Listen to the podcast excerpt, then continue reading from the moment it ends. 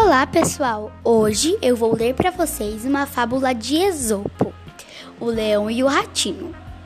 Numa floresta bem distante, vivia um leão que era muito temido por todos os animais que lá moravam.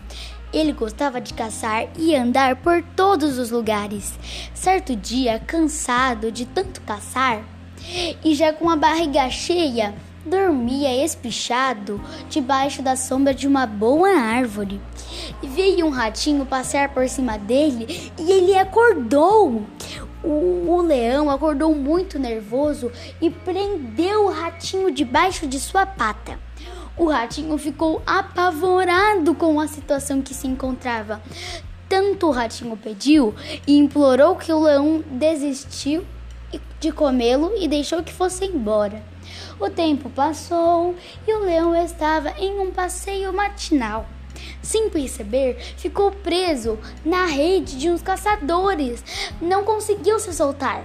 Fazia a floresta tremer com seus urros de raiva. Não tinha quem não escutasse os urros do leão feroz. O ratinho, que não estava muito longe do lugar, foi, foi perto foi perto para ver o que estava acontecendo. Quando chegou, se deparou com um leão preso na armadilha. No mesmo momento, o ratinho, com seus dentes afiados, roeu as cordas e soltou o leão. Moral: uma boa ação ganha outra.